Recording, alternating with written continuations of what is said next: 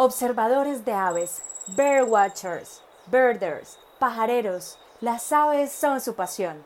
Conoce sus historias. Esto es Charlas Pajareras de Birds Colombia con Nicky Carrera y Mauricio Osa. Un saludo pajarero. El invitado hoy es Francisco Piedradita. A Francisco lo tenemos ya por aquí en pantalla. Hola Francisco, ¿cómo estás?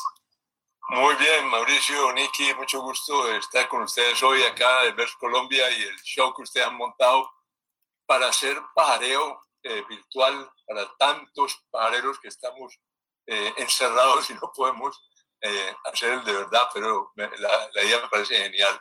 Lo felicito. Un saludo para ti, Francisco. Muchísimas gracias por aceptar la invitación. Para nosotros es un honor tenerte aquí y compartir un ratico en estas charlas pajareras que acompañan a miles de hogares en Colombia y a pajareros. Bueno, acaba de llegar el Icteros nigrogulares aquí a la casa. Esperemos a ver si, si nos canta. Eh, bueno. Acá, atrás de mí. bueno, también eh, hoy mejoramos la, la, señal de internet. Tenemos, aumentamos la, la banda ancha. Esperemos que nos ayude para mejorar los temas de calidad de audio que habíamos tenido algunas dificultades. Bueno, antes de que nos vamos a contar la historia de Francisco cuando era niño y antes de volvernos como en la película, queremos aprovechar y eh, Francisco ha hecho especialmente para el día de hoy una presentación con algunas de sus fotos. Antes de decirles que Francisco, creo yo que, yo no sé si habrá otro colombiano que tenga más eh, fotos de aves registradas. Estamos hablando hoy y tiene 3.022, ¿no? Francisco. Sí, 3.022. Debo decir que las dos últimas fueron durante la, la cuarentena aquí en mi casa. Dos eh, vencejos, parece mentira, dos vencejos nuevos en mi casa. Pues, encima de mi casa, obviamente, en el cielo. Pero ha sido fantástico el pajareo en, en, la casa durante mes y medio ya.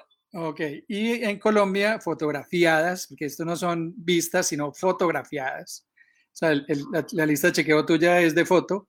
En Colombia tienes 1.225 especies. Es una maravilla. Eh, entonces... Debo decir que no, no, ojalá fueran todas en Colombia. Son aves registradas en Colombia, pero fotografiadas en cualquier parte. Claro. Vamos a, claro.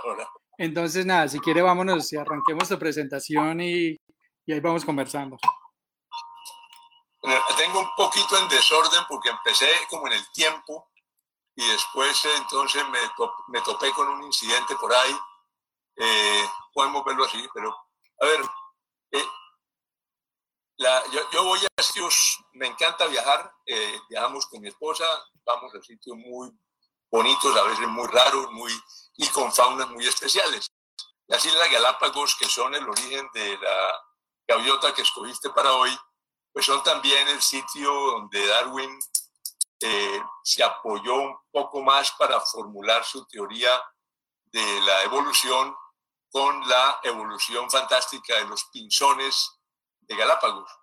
Eh, en un viaje que hice a Galápagos me dediqué a fotografiar pinzones y los agarré casi todos, me faltaron dos, uno que es el de los manglares, que es muy complicado, y otro que es de una isla. Aquí cogí una, de una isla lejana y no pude.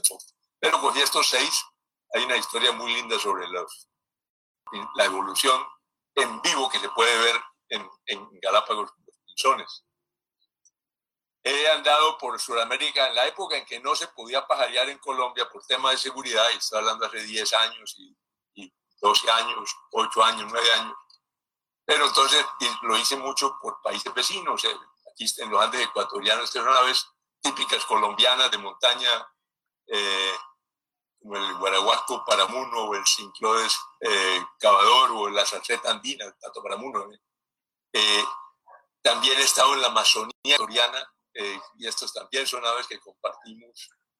Yo no sé si la última, creo que también sí, el, el, tucán, eh, el pichilingo este aserrador, pero eso, ese búho la casa que está, que es fantástica. El, ave, el avetorillo bicolor que me ha dado guerra, hasta que por fin lo agarré ya. Una muy linda, es un sitio muy especial, Sunny Lodge en, en, la Amazonia, en el río en Coca, en Cocha perdón, cerca de Coca. Eh, también he paseado por África y aquí escogí tres aves grandes, todas, una grulla bellísima, la de coronis, una garza Goliath que es fantásticamente grande, y las avestruces, obviamente, la ave más grande del mundo. Y hace unos 11 años eh, tuve una, una, historia complicada, me enredé por tonto en el sitio que llama la, la Reserva Barataria. Barataria es la isla que le dio Cervantes a, a el nombre que le dio Cervantes a una, una isla también en, en, eh, en el Quijote, donde a Sancho lo vuelven gobernador de la isla. Es una historia bonita, pero en Luisiana le pusieron Barataria a esta reserva, una reserva muy linda al sur de Nueva Orleans, que tiene unos pantanos. Ya estuve pajareando un día y viendo animales de mapache allá, y esta reinita norteña que parecía nuestra reinita tropical que he visto química en estos días, pues fue, fue ese día antes de enredarme en este pantano. Eh, pues, la historia es un poco larga, pero básicamente yo estaba solo con un tachista que me llegó porque yo estaba en un viaje de trabajo, mis colegas habían regresado, yo me quedé el sábado para me fui a, la, a, este sitio que había escogido muy bien antes porque quería ir allá eh, por, por, varios animales y, eh, y era muy cerca ciudad, entonces me pareció muy bien y allá estuve. Pero me, me, después del almuerzo, la mañana, la mañana estuve muy bien, después del almuerzo me fui por una un sendero que llaman el pato de bosque, el, es el pato de bosque.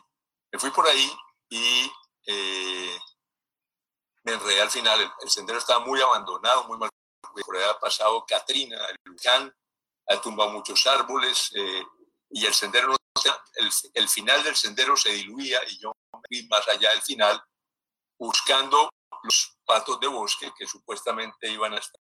No, yo no me di cuenta que el timing de la, la época no era la mejor, la, los en esa época, y yo me, pues, me, perdí buscando el pato, eh, tonto. Había el celular en el hotel, eh, entonces cuando fui a salir, yo le he dicho al taxista, espéreme, yo vuelvo en una hora. En una hora es que me quedé cuatro días ahí metido.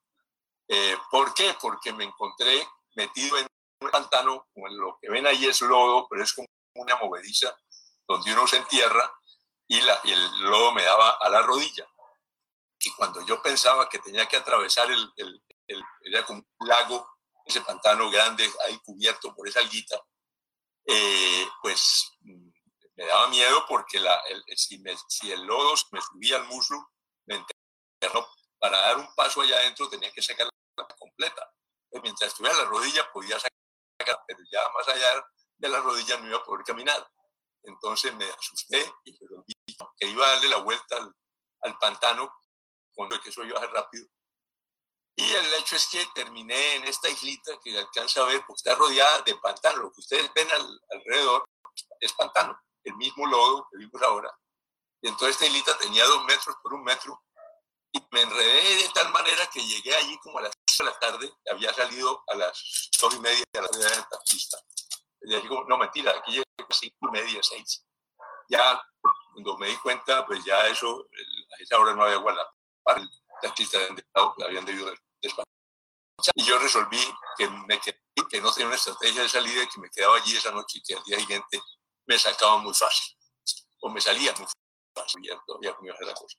El hecho es que de la noche ahí y eh, por la noche me acordé de que esa zona de cocodrilos, de alligators, que se llaman los cocodrilos, eh, los caimanes, unos caimanes grandes que había visto, había visto un pano pequeño y un muy grande en el restaurante, almorzamos aquí en el restaurante. Pero me he olvidado mientras andaba tratando de salir de mi pantano. El hecho es que por la noche, pensando yo en el pantano que, que me podía tragar y, los, los alligators estos, los cocodrilos, los caimanes, no tenían ni idea cómo se comportaban, cómo producían, cómo reaccionaban, no tenían nada, nada más remota idea. Entonces resolví que, pues, no, que me quedaba allí, que, que, ahí me, sacaban guardaparques al día siguiente. Bueno, el hecho es que al día siguiente me levanté, grité por, horas y no pasó nada, no llegó nadie. hasta después a las 10 de la mañana, 10 y media, oí una sirena y yo sabía, los americanos no lo dejan a uno tirado y los americanos iban a llegar y llegaron efectivamente en un sitio donde la, la, carretera quedaba relativamente cerca y yo oía los, los camiones pasar y las sirenas pasar. Entonces pude oír, sentir, ah, ah, una, una declaración importante es que la palabra perderse tiene dos sentidos. La una es cuando uno se pierde, no tiene idea dónde está. Y la otra es cuando uno se pierde y no lo pueden encontrar. La mía es la segunda. Yo siempre supe dónde estaba. El problema era que no podía salir. No salía por miedo, literalmente. Por tano y por miedo a los, a los alemanes. Eh, entonces, pero, y, sabía que me sacaban muy rápido. Y para mí era eso, era cuestión de que llegaban y, me sacaban. Era guardaparques y, fin. El hecho es que llegaron, llegó la sirena y pasaron, vinieron, oyeron, oí un perro ladrar por ahí, grité como loco, no pasó nada. Después a mediodía pasó un helicóptero por encima, hice señas con mi camisa, tampoco pasó nada. Y fue el único contacto que tuve con, humanos, ese helicóptero y el dueño del perro, el, la persona que trató de encontrarme. Después se, se calmó la, la, cosa, no volví a oír nada, me quedé allí pues entonces esperando a ver, diciendo, esto, esto, me encuentran, estos americanos no me dejan así. Pasó la noche, la noche casi me enloquecen los animales bravos, no eran los caimanes, eh, no puedo entonces después al día siguiente no me dormí por miedo a, a que de golpe me llamaran y yo, no, yo estuviera dormido entonces no dormía de día por miedo a que me llamaran y no, estuviera, no atendiera de noche porque los zancudos literalmente eran imposibles, eran hordas de zancudos, eh, yo, golpeándome la cara todo el tiempo y no, no, había nada que hacer.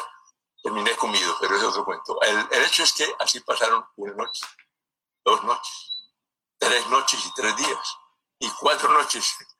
Y, nada, y yo decía, esto no puede ser. Yo, no entendía qué pasaba, como que los americanos que son tan tan organizados, tan serios, tan, ¿cómo, no, ¿cómo no me vienen acá? Y mi familia, ¿cómo a mi familia me va a abandonar? Yo, yo mi familia.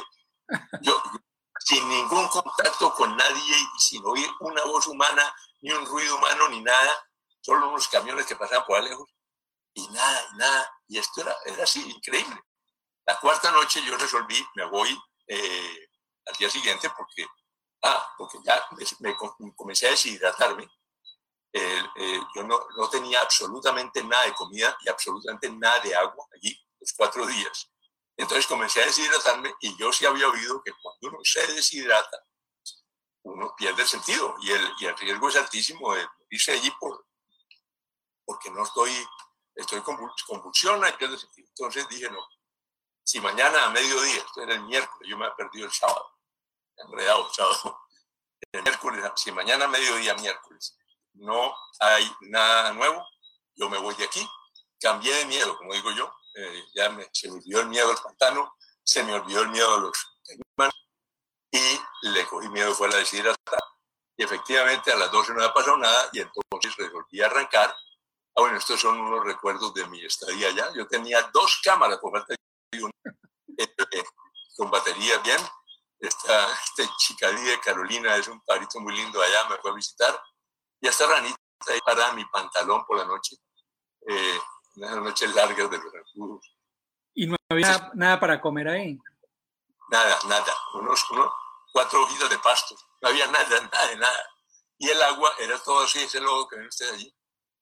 Entonces, cero agua y cero comida. Yo, yo sí había almorzado muy bien y me había hidratado muy bien el almuerzo, pero eso debía durarme cuatro días. Mm. Es que este palo que vi me, acaballado en el palo, me salí los primeros metros, me pasé ese, ese pantano y luego seguí vadeando pantano como había hecho el primer día. Era tratar de poner los pies cerca a esos, esos palos, que, a esos árboles que ven allí, que llaman cipreses calvos, o a las palmas. Y entonces ahí como, podía sentar mejor que en el, en el lodo. Entonces yo trataba de acercarme, siempre tuve dos bastones, dos palos que me conseguí el primer día y con ellos me defendía, con ellos me apoyaba para hacer el camino. El hecho es que la sorpresa horrible, penosa, fue que lo que descubrí en el, cuando salí, ah bueno, es, no conté esa parte, yo salí caminando y salí vadeando pantano Y a la hora de andar vadeando pantano, apareció en el cielo. Él mismo le disparé el flash. Entonces, cosas lo tengo aquí, aquí ven, este helicóptero es mi foto, con el flash. Eh, le disparé el flash y el helicóptero se vino inmediatamente. Y el hecho es que, pues, ahí, ahí seguía con todo el resto. Lo que, lo que vi a la salida es que esta era la operación que había rescatando. Era una cosa de locos. Miren eso, eh, había guardaparques, el sheriff de la policía, la Guardia Nacional, los bomberos, hasta el gato estaba en esto. Era lo más peligroso que ustedes pueden sentir es ver que yo me perdí por burro, por tonto, y salir y ver que medio país me estaba buscando, y yo convencido de que nadie me estaba buscando. y mi familia, no imagina, había como miembros de familia, familia amigos, había 20 o 22 miembros afuera esperándome también. mis hijos, mi hijo se casaba, mi hijo no se casaba tres semanas, hasta la nuera, el suegro, un amigo de ellos, en fin, un tío y hermana, las dos hermanas, el esposo de una, dos en eh, una cuñada, eh, todo el mundo afuera esperando. Eh, y yo convencido de que nadie me está buscando. Estas son fotos de la salida. Aquí está, mire el, barro donde da la, a la rodilla. Y ese era el miedo mío de que eso se fuera a subir, porque nunca no, tenía dónde estaba, que eso fuera a ser más profundo. El hecho fue que nunca llegó más allá, afortunadamente, a la vida. Y aquí están unas fotos del rescate. Este es el grupo. Ah, bueno, yo le disparé fotos al, al helicóptero. El helicóptero, eh, perdón, se vino mí, comenzó a volar encima de mí y en cuestión de media hora tal vez estaban los, estos señores de, de una primera patrulla que llegó ahí a ayudarme, eh, me dieron agua, me, bueno, ya, hasta sorprendente, me puede ver ahí, eh, y, ahí me montaron en unos carritos eh, que, que, es como una batea atrás, que son carros anfibios, se mueven con oruga, entonces se mueven con el pantano como tierra firme, y llegué allá, estoy con mi señora y, finalmente en el hospital, y el que está de la corbata y es el sheriff del estado que estuvo pendiente eh, de mí para encontrar. Eh, terminó con cuatro días, los cuatro días más horribles que pueden imaginarse. Eh, por eso cuando me preguntan que si la cuarentena ahora, ¿no? La cuarentena es un paseo, ¿no? con, la con la, la familia, con la... Además, además en Colombia en Colombia estabas en todas las noticias, todos los noticieros estabas tú. la vergüenza que sentí con eso fue horrible. Imagínense usted, ante Lora, por burro, me fui solo sin, sin celular ni nada y, me salí del sendero, que no puede dejar nadie, pues todo, hice todo al revés. En estos días eh, que hablaba, que, que hablaba Rodrigo Gaviria decía que la importancia de llevar un pito siempre en una no, no, tenía nada, ni pito, ni teléfono, ni mapa, ni, ni nada. Como digo, perdido porque el, el clima fantástico. No llovió nada, no, hizo frío, no hizo calor. El clima fue lo único. Pero los acudos casi. Yo salí con más de mil ronchas. Ah. Ahí no, me olvidó con una foto de las ronchas, pero eran eh, la cara, las manos, y además tenía camisa más larga, pero me quitaron por todo el cuerpo. Pero bueno, esa es la historia de, de la pérdida. Para hace tiempo. Pero yo seguí parareando, la gente decía, pero va a seguir para, claro, va a seguir parareando. Y entonces, lo, que, lo que traje aquí fue como una colección de fotos muy al azar, como decir, con mi mujer hemos viajado mucho, yo he viajado, cuando tengo de trabajo, trato de mezclar el pajareo, pero también hemos hecho viajes de puro pajareo. Entonces, por ejemplo, al Polo Norte hemos ido por dos lados, fuimos por Noruega y fuimos por por acá. Y el polo tiene unas cosas fantásticas, tiene una mezcla de los dos aves de la izquierda, son los, los rompientes que llaman el surfbird en inglés. Es una belleza, entonces ahí no se alcanza a apreciar el dorado. Este está, como digo yo, en traje, traje, traje de nupcias. Entonces es bellísimo el colorido. Está, siempre está al lado del mar donde Este paga los rabilargo, eh, los squash, hay, hay varios squash, los tres los han registrado en Colombia, que hoy este de rabo largo, de cola larga. Estos patos, los Aiders, que la mitad son unos patos bellísimos del puro norte, del puro polo. Hay cuatro clases de Aiders, y estos dos que son los más lindos y los mejor. Y acá tengo otros de pájaros bien curiosos, un, eh, un carpintero de espalda negra muy lindo, eh, también del puro norte, y este eh, que son esas, esas especies de gallinetas de polo también bellísimas. Eh, y esta familia que son los álcidos, también son del polo, y que me parecen bellísimos y rarísimos. Aquí escogí algunas, eh, los paraquits o pericos de eh, que es paraquit oclet, son un tipo de estos, de estos ácidos de tamaño mediano estos murres son eh, unos animales más eh, grandes y más, más parecidos como pingüino del Polo Norte, lo llamo yo, a la derecha. Y los que están abajo a la izquierda son los famosos puffins. Hay dos clases de puffins, son como cuatro o cinco clases. Aquí tengo en el centro del Atlántico, que es Noruega, y el tufted puffin, el otro, que es el, de las colas, bellísimo, de Alaska. Pero también hemos ido al sur. Y entonces estuvimos en la Patagonia, logré dos cosas muy lindas. Una es ver pingüinos en forma, hay algunos pingüinos muy chiquitos, pero en las Islas Malvinas se ven estos pingüinos que están aquí, ustedes de abajo, bellísimos. Estos pingüinos es una maravilla, parece, parece una, una pareja de amigos ahí conversando. Eh, el otro, el magallánico y el, y el yentu, que es también muy lindo. Eh, los de arriba era el otro sueño que yo tenía, que era de ver pelágicos. Aquí escogí estos tres pelágicos animales, los aves que viven en el mar, que uno los ve, que para verlos hay que salir al mar y estar en el mar. Y aquí escogí tres, eh, un albatros muy lindo, el, Real del Sur, eh, este White Chin Petrel, que tiene una, una, una, una cumbamba, una, una en la quija, debajo del pico tiene una manchita blanca, no alcanza a ver la foto, y el, el gigante del norte, que es un animalote muy lindo también, tío esto era yendo en un barco grande o en un crucero, pero íbamos un grupo de pajareros viendo pájaros. Los demás estaban en su de crucero. Hoy viene traer unos colibríes. Para mí los colibríes son las aves más fantásticas, más raras, más lindas. Y escogí, como pues, los, la audiencia conoce mucho los colibríes colombianos, entonces pues, escogí estos cinco suramericanos que no se ven en Colombia, pero que son muy especiales. Este jacobino Black Jacobin de izquierdas es muy parecido hasta nuestro nuki blanco, al florizo Este es el floritura fusca. Y el de abajo, eh, perdón, y el de abajo a la derecha es un primo también de nuestro Heliomaster longirostris, que se llama Heliomaster squamosus, también brasileño. Luego hay este ermitaño, este ermitaño que no parece ermitaño, bellísimo, de, de pico de sierra, como le dicen, el de la derecha arriba y abajo el rubí brasilero, que es muy lindo. Y en el, el, el más espectacular de todos los colibríes del mundo es un colibrí peruano.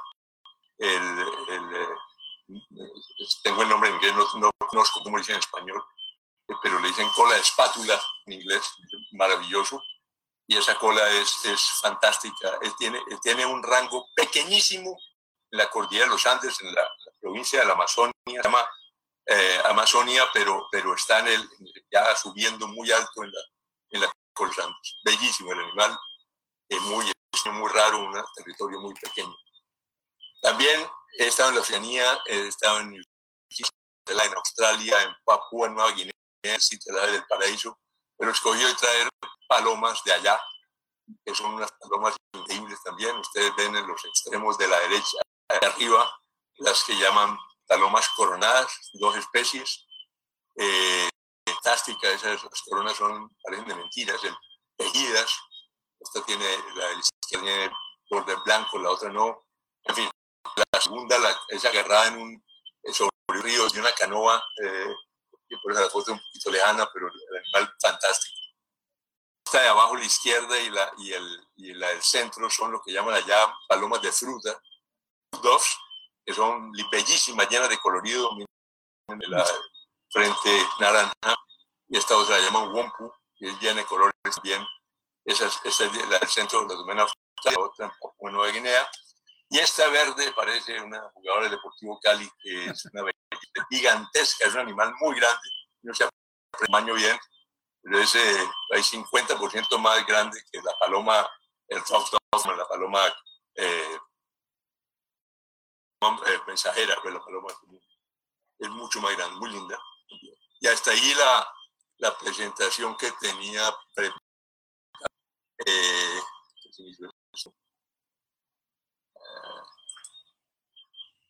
ahora sí está. Pero pues un viaje, un viaje maravilloso. Eh, por todo. Tengo como fotos de pájaros. eh, sí, me, me... poner cosas que no sean como Colombia porque han estado con tanto pájaro colombiano y pajeros no esa, mina que has tenido en dos semanas, otra semana, es fantástica. Eh, eh, muchos de aquellos de, que han acompañado, o que, con los que he los que quiero salir algún día, hay mucho, has tenido un, un show muy lindo para Colombia usted. Muchas gracias, muchas gracias, muchas gracias Francisco. Bueno, eh, generalmente las charlas de estos días las hemos empezado, bueno, ahí la empezamos con un buen champú de fotografías de especies bien extrañas, pero hemos empezado siempre como devolviendo la historia. Entonces quisiéramos como para sacar esta segunda parte, como que nos cuente eh, quién es Francisco, dónde naces, cómo es tu infancia, eh, un poco como, como ese, de esa niñez, y ahí nos venimos un poquito después a ver qué encuentran las aves. Bueno, yo soy caleño, eh, hijo de caleños, de Cali. Mi, mi, encuentro con las aves fue a los 12 años, en esa época de malosos, en esa época mía que fue hace muchísimo, cuando tenía 12 años, 12 años, eh, era común que los muchachos de copas de Bali eh, y yo no fui de excepción porque yo contaba que no hay la palabra existía la palabra pensión no se usaba la expresión peligro de extensión no se usaba la palabra ecología la conocí en la universidad en fin era, era otra, otra época otro mundo y yo maté mucho lamentablemente y me duele todavía eh, las, la cantidad de, de, animalitos. Con un primo coleccionábamos pecheras, coleccionábamos cosas. Puedo recordar mi pechera amarilla, en fin. Pero no, eh, eso pasó. Crecí, eh, estudié, mmm, comencé a trabajar hace muchos años. Eh, y, ¿Qué estudiaste? ¿Qué profesión? Yo soy ingeniero industrial. Okay. Estudié trabajé con dos patronos en mi vida, dos organizaciones. Bajal, la que trabajé más de 26 años, y la Universidad de ICESI con la 24. Llevo 40 años trabajando eh, y, y, con, esa, esas dos organizaciones ha sido una experiencia, ambas muy especiales. Con Carvajal tuve una, eh, una, varias experiencias nacionales. Me trasladé en el año 90 y eh, uno cuando... Yo, mi, mi, relación con las aves era lejana, pero, pero ahí estaba. En el año 90, tal vez en diciembre o enero, eh, dijo que eh, un señor en una conferencia en, la, en, el jardín botánico, allí en el, cerca de la, donde vivíamos, en Coral Gables, y, eh, y nos invitaba a, público a oír una conferencia sobre y invitaba a una observación de aves en el parque Everett, es un, un pantano inmenso en el sur de la Florida, y tiene la característica de que en el invierno, es decir, noviembre, sobre todo diciembre, enero y febrero, entonces el agua se resume en pequeños estanques y en esos estanques se va toda la fauna, porque toda la fauna que era el pantano del año, se reúne y es, es inverosímil lo que uno ve otra vez, los caimanes de, de están acá y se ven ahí chotos cantidades, pero se ven culebras, se ven aves, peces, los que era porque están todos centrados en porque todos esos animales se comen los unos a los otros, viven, todos se alimentan, todos funciona bien. Eh, y ese día fue mi primera de observación de aves con este señor y fue una experiencia que nos dejó enamorados y ahí comenzamos eh, en esa de Colombia los únicos observadores de aves eran los biólogos, gente que tenía, yo no, ya, yo no he investigado suficiente, pero no conozco que no tuviera formación de biólogo o, o afín y que en esos años estuviera pajareando eh, por hobby. Entonces, entonces me tuve que ir a los Estados Unidos para que me enseñaran y eh, lo que era Colombia para, en aves. Tenía, había comprado milagrosamente, porque nunca entendí, porque no, no tengo el recuerdo, eh, de aves de Hilty Brown, versión original en inglés, con tapa dura y todo esto, la tengo guardadita muy linda, pero no lo usaba hasta que volví de Estados Unidos y allí ya me eh, comencé a, a, tener experiencia de formales. Comenzamos a hacer inclusive salidas, fuimos a, a, países de Costa Rica, México, a, Panamá, a Venezuela, porque en Colombia era muy y, y ya comenzamos. Y después eso tuve un evento muy eh, fui a una ceremonia de grado en Estados Unidos eh, de universidad y volví cámara fotográfica. yo tengo que decir que yo nunca he sido fotógrafo, que eh, mi cámara fotográfica en el año 2004, la olvidé, en una eh, de película todavía, y allá, al llegar allá y voy para la ceremonia de grado del hijo y cámara, pues me tocó comprar cámara.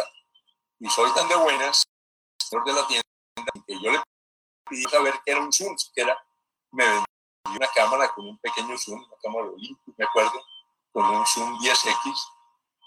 Y, y eso fue eh, cuando yo descubrí el zoom y el zoom podía fotografiar aves, comencé a, el hobby se potenció, eh, literalmente a días conseguí mi, mi software, eh, el Element 5 en esa época de, de, Photoshop. Comencé a dar mis fotos, comencé a organizar mis fotos, comencé a taggear mis fotos. Y, y es la historia de una colección de fotos de, de pájaros muy linda y, y organizadas por fotografías y familias y todas las especies. Tengo una, una, una colección de orden de 15 mil tengo que hacer una vuelta a cuántas son de aves. Obviamente tengo fotos de, de todo, como dicen, mujer, hasta de personas, eh, pero eh, de, de, mamíferos, de reptiles, de insectos, de cantidades. Son las reinas de, la, de mi colección. Eh, luego tengo una colección de esas, tengo unas cinco mil y pico en Flickr. También hace ya años vengo subiendo a Flickr una, una serie tengo unas 2.300 que están en Flickr ya. Eh, esa es la historia, esa es la, la eh, Francisco, antes de preguntarte, eh, ¿tú tienes ahí de pronto audífonos? O es que hay como un eco, se está generando un ruido. ¿Así? No, no tengo audífonos. Entonces, o si le va bajar un poquito de pronto a tu volumen. Ahora se oye mejor. ¿Está bien ahí? ¿Le bajé un poquito? ¿O más? Bájale otro poquito, a ver. ¿Ahí me escuchas bien tú Yo te escucho bien. Ok.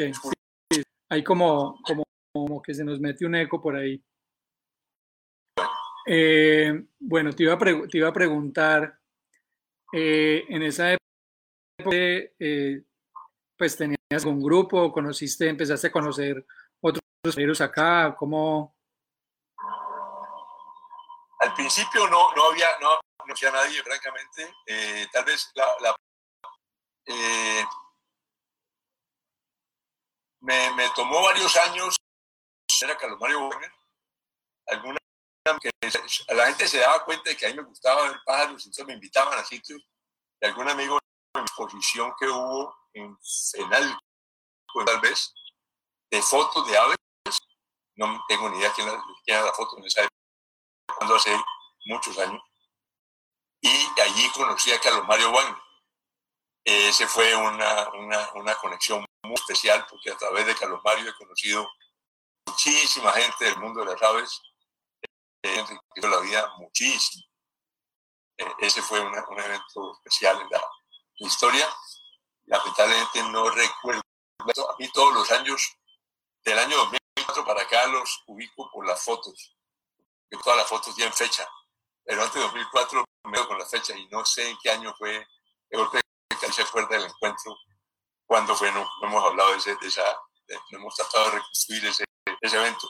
Pero ahí comencé ya a salir con comencé a, a conocer más gente. Eh, Jorge Orejuela fue una, un conocimiento también poco después de eso, que también era una compañía muy especial para muchas salidas. Y ahí se fue abriendo, eh, eh, pero también casi todos eran biólogos de Carlos Mario zootecnista. muy pocos eran personas que, como hoy, que hoy sí hay un boom de areros como yo, que no la, las bases científicas, eh, pero que nos, gozamos las, las, selvas, nos gozamos los bosques, nos gozamos la llanura, los lagos, costas, las playas, eh, los árboles buscando pájaros. Eh, hoy en Colombia no sé cuántos somos, pero, pero se ha multiplicado y eso también, y otras personas tienen mucho mérito porque ganaron la cantidad de cosas que había acá. Eh, y, y, yo no sé si hay un inventario de pajareros hoy en Colombia, pero pajareros no biólogos, yo creo que hoy son muchos más que los pajareros biólogos o científicos. Pues en el, en el, en el último Global Day, pues la cuenta que hicimos, que nos dieron todos los coordinadores de cada departamento, eh, un dato, al menos en Global Big Day pajareando. Pues no sé qué tan pajareros serían todos, pero eran 5.000, 5.000, entre 5.500 fue el dato que no lo tengo. Imagínate. Exacto. Imagínate, pero te va 10 años antes y son 50. Sí, claro, claro. Pues en el primer, en el primer Big Day la cuenta, obviamente de pronto la cuenta no la hicimos tan juiciosa como la hicimos luego, pero en el primero contamos como 1.500. Ajá. ¿Eso fue cuánto? El primero, pues el primero fue 2017. Hace tres años. Hace tres, sí, hace tres años. Antes, o sea, empezamos en Sí, correcto, correcto. Cinco años, pero hace diez. No, pues nada, no había. Pues los biólogos, lo que tú dices. Y. y... Yo, Gallego lo conocí en un viaje. Eh, eh, él me conectó con Juan David, la película eh, que no he vuelto a ver fotos de Juan David, Juan David era muy activo. Y esa también fue, para allá, ahí estaba, ya estaba yo con cámara y andaba con mi cámara y ahí me llevaron por sitios muy bonitos cerca a la, a la bella villa, sacando las ahora. Bueno, hablando un poco de Colombia, eh, ¿qué tanto has recorrido Colombia? En Colombia he estado, desde en la costa he estado hallado en, Cartagena y alrededores, en, el, en Candelí, en el Rosario, en, en, el Atlántico, entre Cartagena y, Barranquilla, Pajariao, en, eh, luego en Santa Marta, eh, varias veces, eh, bueno, en la, la, la, el Parque y Sena Grande, también he pajareado dos o tres veces ahí, luego en, en también unas tres o cuatro veces, en la Sierra Nevada dos veces, en la Guajira un par de veces, eh, o sea, la costa bastante iría. He andado, pero de, de Cartagena para arriba, hacia el, hacia el noreste estado hacia el oeste, me faltan sitios muy especiales. Eh, tengo que visitarlo un día por allá. Eh, todo eso de que hay cosas bellísimas pendientes de visitar. Luego yo vengo por el Pacífico, está Chocó, Solano, Buenaventura, eh, y, y, entrándome ya pues el, toda esa cordillera occidental nuestra y Chicayá, el camino en Chicayá, parando obviamente y no sé cuántas veces ya a visitar a la bañadora de sus aves. Eh, y luego en el 18, aquí toda esa cordillera occidental que yo llamo los predios de calefacción, eh, toda esa zona eh, él ayudó a desarrollar con su equipo de gente de Mapatí, eh, para donde tuvimos hoy actividad de aviturismo impresionante. Eh, entonces, también estaba en Tatamá, una parecida, en en Manizales, varias veces, en Manizales varias veces, eh, una área de los fantásticos, toda esa zona del carretero es muy buena.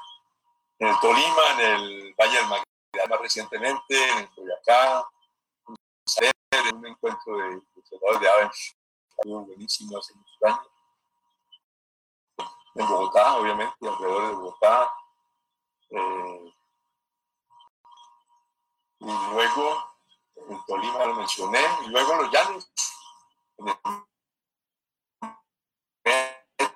varias veces en Casanare una vez, tres veces en Casanare, eh, en, el Chá y en el bellísimo también, un parreo muy lindo. También me falta el Putumayo, me falta Nariño, Nariño estado, pero no pareo. Eh, he estado en Cauca, sí, pero no en Nariño, me falta Putumayo, Caquetá, Amazonas. Eso es, es, tan rico y tan lleno de aves que no conozco. Y de, conocer y de viajar. Eh, no, Colombia, me falta mucho. Yo hago unas cuentas que voy a completar la, la actual la fotografía y me da que voy a tener como 130 o 140 años de edad. no, pero para completar mi colección. Tiene una lista envidiable que muchos, o sea, yo no, yo no sé por qué no, yo no creo que, hay, que exista listas de, de pajareros que, que, digan cuántas fotos tienen. Que una no, cosa es que tengo, no compito con nadie. No compito. Claro, entonces, porque, pues si tú te ubicas en el listado de, de eBird en Colombia, subirías muy bien y en el mundo también vimos hoy un ranking y, y también estarías muy bien ubicado solo con fotografías. Eh, eh, te iba a preguntar, pues ya nos contaste la de New Orleans, que fue pues digamos una, complicada y bien compleja que afortunadamente salió pues bien. Cuéntanos algunas otras historias que tengas ahí afuera, no, sé, muchas historias. Papua, Papua Nueva Guinea, que yo soñaba con ir, eh, eh, fue espectacular. Me faltó, me faltó más oportunidades de foto y de foto buena, sobre todo con aves de paraíso. Eh, tomé algunas muy bonitas, no las mostré, pero tengo unas fotos bonitas. Pero es que las aves del paraíso son tantas y tan bellas que me quedó faltando mucho. Hay que volver algún día, pero es un país increíble, es un país con una, es el país atrasado en el que está yo por mucho. Es un país donde eh, todavía eh, la gente vive en forma tribal, a como 700 idiomas en un país de 7 millones de habitantes, no tengo ni idea de qué puede ser eso. Eh, los, no se ven ya vimos uno de caucho eh, y mucha papa, papa dulce, se llama en, en inglés, eh, eso sí, cantidades, no vi ganado, vimos cerdo nomás, eh, vimos con arco y flecha, literalmente. Eh, y, y, pues en el país bastante, allá hay que tener medidas de seguridad, no porque lo ataquen a uno, sino porque, como decía, el problema es quedar uno en, el, en la mitad de un conflicto. Hay muchos conflictos entre los grupos. Eh, y allá tal vez uno, el, el más precario donde hemos pasado noche de alguna vez fue en ese, en, nos habían anunciado que era muy pequeño, como no, no, es, no, es, no es tanto, no es para, para no es tan guerrera eh, para ir a sitios, ella es guerrera en general, pero no para, el subordinado sí le gusta bueno, pero no, que era muy, muy deficiente y era una, no sé cómo describir, una, una choza parada en cuatro un sitio muy enlodado, muy cerca, muy húmedo, poco no hay y estas zonas bajas de Papu, no hay el baño daba como a 80, 50 metros de, del sitio del dormidero. Eh, el dormidero era supremamente precario. Por la noche oigo una roncadera. Le digo a mi mujer, Claudia, está roncando, ¿qué pasa? No soy yo, es el de al lado. Es que las paredes, las paredes eran prácticamente las paredes, las paredes eran una especie, no, no del guado que le cuentan el guado abierta. Y el baño era un lío porque el, baño, y uno a cierta edad, uno comienza a tener, a tener que ir al baño en la noche. Y ustedes no se imaginan el lío que era ir al baño allá porque a la caseta, a la cabaña esta había que dejar las botas, eran botas pantaleras abajo.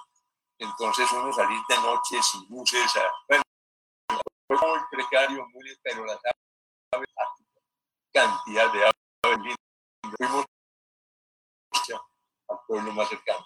Pero todo allí en Paco no hay. Eh, Francisco, aquí me están diciendo por el Facebook que todavía está molestándonos. Eh, no sé, ¿tú tienes el micrófono, el micrófono del computador? Sí, si me acerco y se oye mejor. Parece que hay como, un, como una intensidad en el pito. A ver, yo. Tú le, ahorita le bajaste fue al volumen del computador, ¿cierto? Sí. Qué vaina, qué lástima.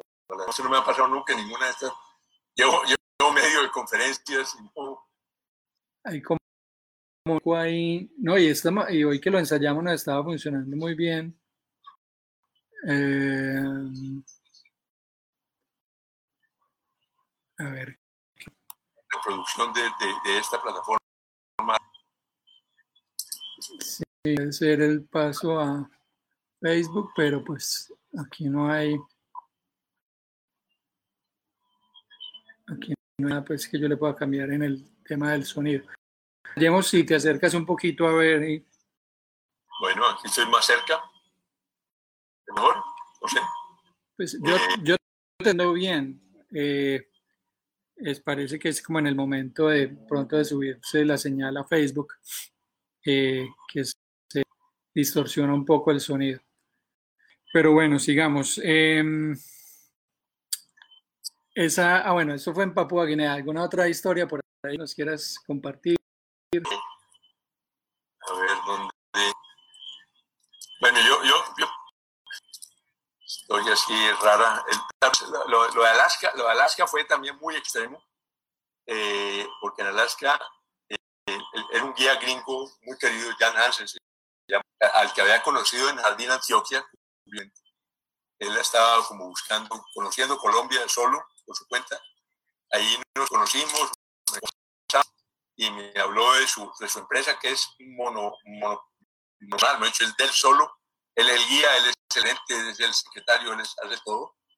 Eh, el tipo sabe mucho, lleva muchos años haciendo eso y tuvimos una experiencia muy buena. Y cuando digo extremo es que fuimos a, a sitios extremos de Alaska. Eh, uno es la isla Paulo, Saint Paul, que queda en la mitad del mar de Bering. Eh, eh, fuimos en avión eh, desde, desde Anchorage hasta allá. Es una islita pequeñita donde viven personas, pero en esta época de verano eso se llena. Aparte de focas, son decenas de miles de focas que llegan ahí y de aves, como algunas de esas que mostré allí, por ejemplo, los álcidos, los puffins son de allá, los murciélagos, ocres son de allá. Eh, ese, esa visita fue muy interesante, muy especial también muy precaria el, el sitio donde dormíamos en el, en el aeropuerto, eh, un baño también distante, pero, pero bien, eh, todo lo demás. Otro sitio extremo que fuimos en Alaska se llama Barrow, y Barrow es en, el, en, el, en la punta, en la parte de la, la cara de Alaska que da hacia el, hacia el polo, la parte más puntudita hay un, hay un habito allí, y allí es un el pueblo, un pueblo de, de personas, la, las aborígenes de la zona, los esquimales que llamamos. Eh, eh, la, allá no, la única acción es por avión.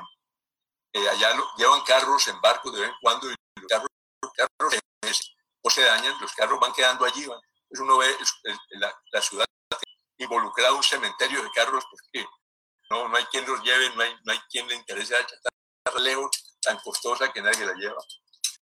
Esto también otra vez aves fantásticas que van a reproducirse allá en el, en la, en el extremo norte de Alaska. Eh, en el otro extremo, el otro bien bueno de, de Noruega, hicimos una, una, un viaje en avión a un uh, archipiélago que se llama Svalbard, es en la eso más al, yo que la, la, la, población al norte del mundo, eh, ahí, no, te tomó una foto a la iglesita, dicen que es la iglesia, la capilla más al norte del mundo. En Svalbard, eh, eh, eh, ahí tiene una historia increíble y es que eso, allá un gringo hace más o menos 100 años estableció una mina de, carbón allá y allá sacaban carbón y lo venían a Europa. Obviamente con el tiempo eso se volvió y eso se, se, quebró y la mina ya no, ya no funciona. Pero ya tienen una, una bóveda donde hacen conservación de semillas de plantas del mundo entero. El CIAT, que queda aquí en Cali, en Calmira, que es un centro de, de, de mundial, eh, es una de las entidades proveedoras de semillas para la válvula, la, válvula, la, la, esta, esta encapsulada que tiene allá, es, es eh, sobre, sobre el, sobre el hielo que es debajo allá. Eh, es, eh, porque se cree que es el sitio donde menos riesgo de, de pérdida tienen las semillas en el mundo. Y es muy bonito, muy especial. Esa fue una visita rara. Allá, que no pudimos ver el oso polar, porque para ver el oso polar había que salir en un viaje y eso tomaba ya, no podíamos estar, pero, pero hay fauna importante más allá de las aves bonitas que vimos. Mm. El Perú, el Perú también es fantástico. Eh, una, eh, ya como repito, mi viaje de trabajo, en una junta en, en Trujillo, Perú. Entonces nos fuimos con mi esposa a una buscamos un guía, alguien que nos llevara, y nos vinimos desde Tarapoto, que queda sobre la, cerca del Amazonas, en el, en el oriente del Perú, y pasamos la cordillera y vinimos a dar al mar Pacífico en el en Trujillo. Ahí fue cuando fotografié allá arriba la, el, el, cola de espátula eh, colibrí, pero muchas aves muy lindas también, muchos colibríes y, y otra cantidad de pájaros, sobre todo eh, muy rica. Perú es muy rico también, pues Perú es nuestro rival siempre en el Global Big Day, eh, tiene mucho animal bonito. Bueno, eh, voy a empezar a, a leer y a mandarte saludos de por acá de gente que está conectada. Por acá está Rodrigo Gaviria que te manda un saludo y dice, pregúntale que si estaba en la, en la isla ahí perdido, trataste de encender fuego. No, no, no traté. Pues que además pues no, no, no, no había para qué, pues no había nada que cocinar, ah, para hacer humo tal vez para que me encontraran, sí, pero no. Ensayé, eh, tal vez no haya con qué y, no, y mi, mi, mis habilidades no me daban porque pues todo era no había piedras eh, y mi, mi, mi, habilidades de scout son más bien bajas. Entonces no, no ensayé. Ok, bueno, por acá te mandan saludos. Saludos a Rodrigo eh, en esa reserva fantástica que tiene él en el Magdalena Medio. Sí, por, por acá mostrando hace unos días, Rodrigo, todo espacio allá. Es muy recomendable en Colombia. Sí. Muy recomendable. Entonces, y lo que hace, observaciones eh, te manda saludos Carlos Guevara desde Bogotá, Alberto Moná, Ricardo Delgadillo, Juan Felipe Arbeláez, saludos desde Manizales. Se conocieron en Termales del Ruiz, pero, ah, ah. pero no conocía todas estas. He estado dos veces en Termales del Ruiz. Eh, muy bonito, muy bueno, y tienen eh, un sitio de observación de colibríes bonito de Colombia, muy bien, muy bien montado, bien, sí, muy bien. y tiene el nevado y, y aves a Tutiplén, cerquita al, al, hotel, además de las aguas termales. En fin, el sitio es fantástico, muy recomendable también. Sí, muy bueno. De la tierra. Em, por, ahí, por ahí saludos de Elsa Ruiz, de, de Alejandría, saludos a, Raúl. Claro, Alejandría es otro sitio de esos favoritos. También he estado muchas veces allá con ellos. He comido churrasco y he desayunado y he, fotografiado de todo allá. Eh, los, los quetzales. Claro, claro. Eh, Diego Emerson, que estuvo con nosotros estos días también, que es un tuitero pajarero bastante reconocido, dice, gracias por conocer historia, por fin conozco al protagonista, que muchas veces este Diego. John Jairo Acosta, desde Medellín, Cajuma Aventuras, eh, Daniel Leandro Mora, saludos al doctor Piedraíta, grato recuerdos de Alto Anchicayá. Mario Arturo Mendigaña, otro saludo de Exploran Travel, Natalia Carlos Mario Wagner, ya por aquí me encontré un mensaje que dice dónde se conocieron, como en el 15, ahorita lo voy a pasar por acá. Manuel Montilla. Natalia, Ruiz hay una bióloga pajarera importante que fue eh, de educación superior, vicerrectora de la Universidad Nacional, muy buena amiga. Eh, es pajarera también y escribe eh, publica artículos sobre, sobre ornitología. La que está aquí es Natalia Ruiz Giraldo. Eh, la misma dice, gracias por compartir tu historia y estas especies tan hermosas. Eh, tenemos a Carlos Enrique Gómez, a Mario Rafael Giraldo desde Pereira, Nicolás Pombo, cordial saludo, doctor Piedraíta, Esteban Ortiz, que nos cuente los proyectos de conservación que tiene la ICESI. Eh, a ver, lo que, lo que tenemos en este momento son eh, una reserva, una pequeña reserva natural en el borde del Parque de los Farallones, en La Leonera, eh, donde nos, nos, donaron y se nos ha enredado la... Estamos haciendo unas adaptaciones para, para darla mejor. Entre esas adaptaciones hay una para guardaparques, el Parque Lamentablemente el camino allá al, sitio nuestro se derrumbó hace un tiempo y hemos tenido dificultades para llevar materiales, para ya tenemos todos los permisos de parques y de la ciudad, pero eh, porque la idea es tener allá laboratorios y ya, ya, se usa hace ya un par de años y con mucho éxito, variación en botánica, en zoología, en etología, hay una, ya una un inventario de aves muy, muy bonito. Eh, ese, es como el principal proyecto. Obviamente tenemos eh, varios profesores que trabajan en temas de conservación, tienen proyectos en distintos sitios y hacen alianzas. Eh, por ejemplo, el ornitólogo de planta, que es Gustavo Londoño, muchos de los que están aquí, Gustavo tiene el proyecto de investigación en La Leonera, en Anchicayá, en Tatamá eh, y tal vez me falta uno en la Correa Central. Eh, ya se mantiene voluntarios y gente trabajando eh, él trabaja mucho temas de fisiología, temas de reproducción de aves y pues es, un trabajo importante en ornitología.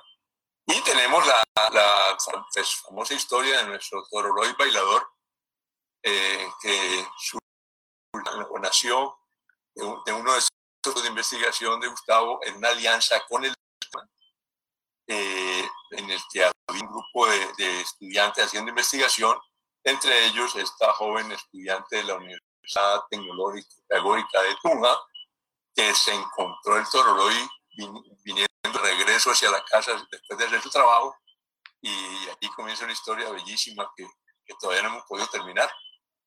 Eh, pero imagino que hay, hay, gente que la cuenta mucho mejor, como yo, que le Gustavo, o la, o la niña que lo encontró. Lina, Lina Peña. Lina Peña, exactamente, ya no eh, Yo no la conozco, pero, pero, sí sé que ella fue la, la que ubicó la, la primera vez. La grabó, la, la fotografió y y ahí viene toda la historia. Okay. Muy... Bella. Eh, aquí nos manda saludos la María Wagner, que saludos desde el corregimiento del Saladito, la familia Wagner Wagner, Iván Darío Cardona, Carla Ochoa, Elsa Sterenberg, que un abrazo es para Francisco Claudia. Wow, Elsa Sterenberg de, Colombia, ¿sí, no? No sé, pues solo escribe acá. Perdón, perdón, sí, sí. No, no, que creí que era eh, la que sí. Elsa, Elsa, Elsa. El, o Elisa. No, Elsa. Eh, Paul Strepo, Santa María, Wilmer Andrés Ramírez, desde Guaviare, Maribel Velasco, Esteban Ortiz, a ver si hay más preguntas por acá, Isa Navarro, eh, María Zeneida Giraldo, estoy buscando a ver si hay más preguntas. Eh, Giselle Levy, un saludo para Giselle. Eh, Jesús Hernán Rivera, saludos desde Restrepo Meta. Giraldo, la mayoría, Mario dice, la mayoría le disparábamos en las ya las cuidamos.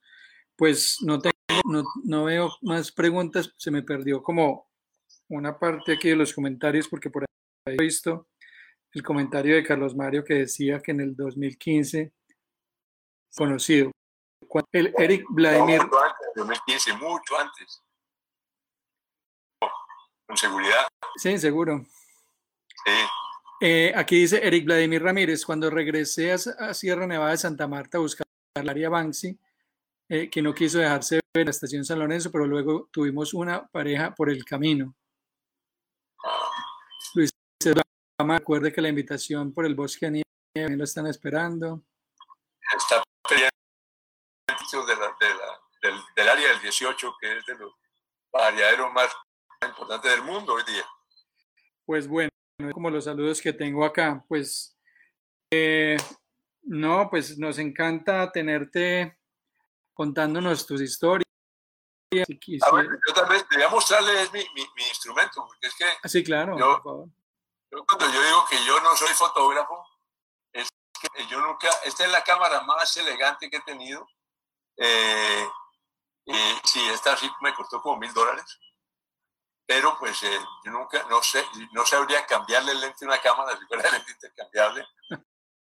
De settings, grotesco, entraba. Entonces yo soy un, por yo soy un coleccionista de fotos de pájaros, pero no me atrevo a llamarme fotógrafo, me da pena con los que hay tantos en Colombia.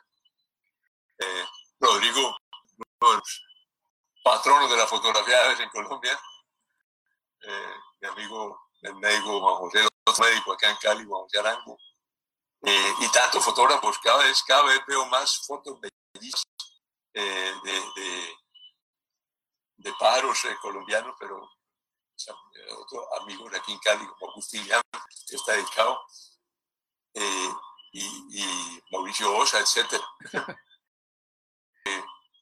que yo, lo mío no, no ser fotógrafo, sino coleccionar fotos eh, y, por ahí por el mundo enriqueciendo la colección. Una maravillosa colección que la envidiamos muchos. Em, pues eh, quería decirte que nos regalaras finalmente un esa época, cómo eh, visualizas como esta situación, pues hemos hablado acá con algunas eh, personas de las que hemos conversado en estas charlas pajareras de la importancia que viene ahorita para los sitios locales para que se preparen y a los pajareros locales que recorran Colombia, que visiten todos los sitios de sitios maravillosos y eso puede ayudar un poco a mejorar. Un mensaje de solidaridad a todos estos empresarios del turismo de aves que han hecho un esfuerzo gigantesco y que ahora están pasando abajo, que los, los, los turistas estamos confinados y no podemos visitarlos. Solidaridad con ellos y he tratado de ayudar. Por ahí. Estoy en eso y sigo, voy a tratar de ir ayudando, pero eh, porque hay gente pues, que ha hecho un esfuerzo muy grande y apoyó esto. Nadie se imaginó, nunca nos imaginó que esto podía pasar. Nadie se imaginó. Entonces, eh, a mí personalmente me duele mucho por ellos y, y trataré de compensar y sobre todo cuando volvamos a la Yo que las aves nos van a estar esperando, ya que están preocupadas porque nosotros no hemos vuelto. Seguramente. Aquí encontré el mensaje de Carlos Mario. En el año 2005 conocí, conocí al doctor, fue yo el que me equivoqué, conocí al doctor Piedraíta en la exposición fotográfica que realizamos la Asociación Río Cali y la Universidad Javeriana, exposición sobre las aves de Acá, Bosque de Niebla de San Antonio, kilómetro 18. Ya en esa época, en 2005, hace 15 años ya Carlos Mario estaba eh, dando sus primeros pasos para, para sembrar el aviturismo en, el, en, la, cordillera occidental. Ese, ese, tramo que va desde el, desde el corregimiento de los Andes, de Cali, de los Andes al sur de la cordillera sur, hasta, eh, hasta eh, ese, ese, trozo, ese, trozo de cordillera le debe de Carlos Mario, a sus amigos de la Asociación Rocali, de Mapalina, eh, hay personajes que ya pasaron por aquí también, como José Lu. Eh, a José lo conocí en una reunión de, de Río Cali, eh, tal vez es, no, donde lo conocí, Bueno. Pero, pero es un trabajo fantástico el que han hecho ellos y Sí, ayer nos estuvo contando una parte de la historia de que quedamos en deuda. Por acá pregunta, como dos preguntas parecidas, William Efraín Abella dice, el tema de la página de aves de Colombia, le dice si porque no se ha actualizado, es muy buena. Y Manuel Montoya dice, por favor pregúntele sobre la página Wikiaves de Colombia de la Universidad de ICESI, está actualizada. Debo expresar vergüenza. Eh, hemos tenido inconvenientes porque eso estaba a cargo de una persona eh, y esa persona pues no está en el exterior y no volvió a aportarle eh, y la persona que lo supervisaba desde ICESI eh, cambió de trabajo lamentablemente hace un, hace un año más o menos y entonces hemos podido volver a, retomar la página de Wikiaves que ha sido muy exitosa y, la gente mira Wikiaves y yo la mucho pero tengo que que está caída. Esto no sé eh, no, no, he chequeado hoy eh, pero mm, tengo que expresar ese pena porque no, no hemos podido, pero Doño eh, tiene esa tarea pendiente, él, él va a asumir esa, ese liderazgo, está hablando con gente del cambio, desde el campo tecnológico, a ver cómo podemos potenciar otra vez el Wikiaves, inclusive con alianzas importantes como Wex Colombia. Sí. Eh, sí, lo hablamos con Gustavo también, a ver cómo podemos sumarnos a la iniciativa y que entre todos construyamos. Bueno, tenemos por aquí a Carlos Mario Warner que nos hace una pregunta. Pregúntale al doctor sobre el viaje que realizamos para observar el gallito de roca andino. Esa fue una, un viaje bonito. Eh, eh, yo recuerdo en qué año, por ahí tengo que, tengo que buscar en mi foto, porque la foto tiene los años. El hecho es que nos fuimos eh, con, con Calmario de Guía, el líder, eh, y dos eh,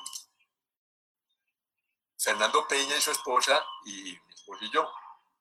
Y fuimos a casa de Paola, de la familia de Paola, ahora me fue el apellido de Paola, Camila Escudero, o Escudero, en Peñas Blancas.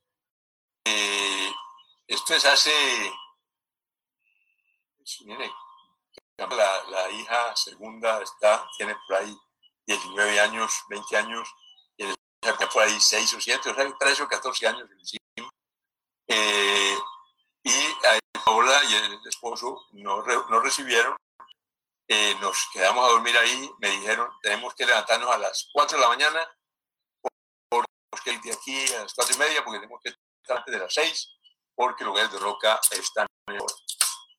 Y efectivamente nos acostamos temprano, nos levantamos, eh, y nos fuimos, íbamos caminando, si tú ese año, también hace unos 13 años, 14 años, eh, tema de seguridad en esa cordillera, cuando de pronto oímos ruidos. Eh, íbamos caminando nosotros por el bosque, la, por, la, por la loma, era una loma pelada, como a las 5 de 5 de la mañana, cuando oímos ruido, que es? Nosotros los los caleños nos asustamos y ahí mismo las niñas dieron tranquilos qué son los soldados. Y efectivamente nos paramos ahí, y al momentico pasó un, grupo, un pelotón de soldados cargados hasta el alma, con unos morales y con fusiles de todo. Eh, pasaron, saludaron y siguieron. nosotros quedamos muy tranquilos y muy contentos de ver soldados arriba a esa hora. Eh, pero tuvimos tan suerte que los soldados eh, resolvieron que en algún momento tenían que parar a descansar y pararon a descansar exactamente al frente del leg de los de roca. Eh, entonces, cuando llegamos, el sitio estaba un poco disturbado, los gases de roca no eran, pues sí vimos, hay que decir que vimos un par, pero fue muy lejos de lo que, de lo que han descrito que íbamos a ver. Y fue porque esto para desayunar ahí, exactamente en, en el sitio del Lake de Gallo de Roca. Ahí fue, esa fue mi, mi, lifer de Gallo Roca, en todo caso, ese día. Y ahí tengo mis primeras fotos de Gallo Roca. Eh, volvimos en alguna oportunidad allá mismo, eh, en un plan de orquídeas, con aves siempre, y eh, descubrimos que los gallos de roca se pueden ver también a las 5 de la tarde, que no había que pegarse en madrugón de las 4 de la mañana, y subimos y de roca, habíamos, íbamos con un gringo ese experto en orquídeas, ese gringo casi se enloquece eh, viendo el gallo, viendo el LEC ahí sí en, acción. Eh, ese día fuimos Jorge Orejuela, yo Carlos Mario no estaba esa vez. Fuimos Jorge Orejuela y también otra vez con Paola eh, subimos allá a hasta el LEC de Gallo Roca de, de Peñaplancas. Esa es, la, esa es la historia, hasta la recuerdo. Carlos Mario puede tener algunos. ahí, ahí vimos varios lives, además del Gallo Roca vimos otros cabros bonitos bajando sobre todo. Pero fue un paseo muy lindo y, tener un de roca pues es una cosa siempre importante. Me has contado eh, la labor eh, que, que, hicieron ustedes en el Lago de las Garzas y aquí me dice Esteban que si nos hablas del Parque Lago de las Garzas. El Lago de las Garzas era un sitio que era de la, de la, del Lagma de la alcaldía que había sido una zona cedida cuando se desarrolló la, la relación La María y el banco, el banco. Eh, y en el año 95, eh, nosotros estamos recién regresados de Miami y hallando acá, eh, se presentó un accidente muy doloroso para nosotros, que fue el accidente de American Airlines, que mucha gente verdad, llegan a Cali a la altura de Buga, en ese avión venía un hijo eh, y venían varias personas, como es su generación, que estudiaban en Estados Unidos, estaban llegando, eh, y ahí perdimos el hijo. Eh, mm, mm, unos días después, semanas después, estamos en pleno duelo, pero ya pues, superada la, la, parte horrorosa de del, del eh, comenzamos, nos habían regalado muchas, muchas familias, amigas, a varios de los, de los que conocíamos, entre otras cosas, por los hijos fallecidos, nos habían regalado muchos bonos de hojas verdes, que era un programa que tenía en esa época una fundación adscrita a la Cámara de Comercio, eh, y con esos bonos de hojas verdes, pues estábamos pensando, bueno, ¿qué hacemos? pues hablamos entre nosotros, ¿por qué no nos ponemos en algún sitio? Y Gustavo Verón, un amigo que estaba en propia raíz, nos dijo, bueno, ¿por qué no miran el lago de? Eh, eso está muy bonito, está abandonado. Efectivamente fuimos allá y el sitio nos pareció fantástico. Eh, hicimos la vuelta con Dagmar en esa época, con CBC también. Eh, el eje Bolívar se vinculó porque la hija del rector de Bolívar también falleció en el accidente. Eh, y, y, varias, y varias familias, como digo, aportamos los árboles. Entonces le pedimos a, a Cartón de Colombia en la selección de las especies de árboles. Íbamos a sembrar allí, eh, porque Cartón pues, en bosques, obviamente, eh, y el Cartón, que también, un expresidente Cartón había, pero también familia, eh, nos, nos eh, eh un proceso de siembra de árboles muy bonito eh, que pues generó lo que es hoy el, Parque del Lago de la Garza. Eh, por muchos años eh, nos llegamos con mi esposa y con el Bolívar y con algunas de las familias que siguieron aportando recursos, eh, nos encargamos de mantener, un convenio con CBC y con TANMA y mantuvimos el, parque, eh, en una persona que lo cuidaba. Después ya la administración municipal lo tomó y, y eh, eh, para darles una idea de cómo era la vocación del parque, antes de que llegáramos había sitios de, de, cocinar con leña metidos dentro del bosque en el, para, para que la gente fuera a cocinar allá en el parque. Eh, eso da una idea de la, de la, de la poca vocación ecológica que tenía el parque hasta ese momento. La vocación se cambió, nos regalaron un monumento muy lindo que está allí, que eh, memoria de las, de las víctimas del vuelo. Y esa es la historia del parque hoy. Hoy tiene visitantes en cantidades. Lamentablemente no se ha logrado que construyan la nueva estructura. La primera hubo que tumbarla porque estaba muy, muy acabada, muy, pues, muy pensada y muy peligrosa. Pero hay un diseño hace años y no hemos logrado que, se ponga de acuerdo con, los vecinos y construyan la nueva, la nueva sede. El parque está allí, las, las aves están allí. Dando que lo visiten también. Sí, es muy buen sitio, eh, pues aquí a la mano en la, dentro de la ciudad prácticamente. Y el sitio bueno. Eh, bueno, Francisco, eh, muchísimas gracias por tu tiempo, por aceptarnos la invitación. Eh, quisiera que les mandaras, pues, como decía ahorita, un mensaje final a la gente y pues darte un abrazo y muchísimas gracias por tus historias. Bueno, Mauricio y Niki, a ustedes un millón de gracias por esta invitación muy especial y a todos esos pajareros que andan eh, en todo Colombia y alrededores pues un abrazo fraternal, eh, mis deseos porque esto no dure mucho más, eh, la incertidumbre nos tiene agobiados eh, y esperamos que todos salgamos, como, como decía hace un rato, pues están allá afuera esperándonos y, los, y las empresas de turismo de Avia necesitan nuestro apoyo, entonces a pajarear con fuerza a, a de nuevo a todos y felicidades, feliz Francisas, gracias a ti también, hacer compartir contigo. Eh, gracias por tu tiempo, por tus experiencias, conocimiento y por compartir un poco de tu vida. Un saludo pajarero para ti y muchas salud para ti y para todos los que nos están oyendo. Las fotos, porque Virs Colombia feliz de tener fotos tuyas. Las la fotos de, de fotógrafos de verdad. No, no, no, pero hay muchas tuyas. Saludos a Claudia. Me, honra, mucho, honra, mucho, estar al lado de esos fotógrafos. al lado de los de esos fotógrafos. Sitio web en Colombia. Saludos. Bueno, muchas gracias y de nuevo felicidades a todos. Ok, chao.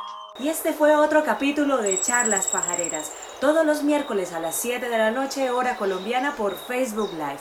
Recuerden que nos pueden seguir en nuestras redes sociales como arroba Niki Carrera Levi, arroba Mauro Osa y arroba Bears Colombia. Un saludo pajarero.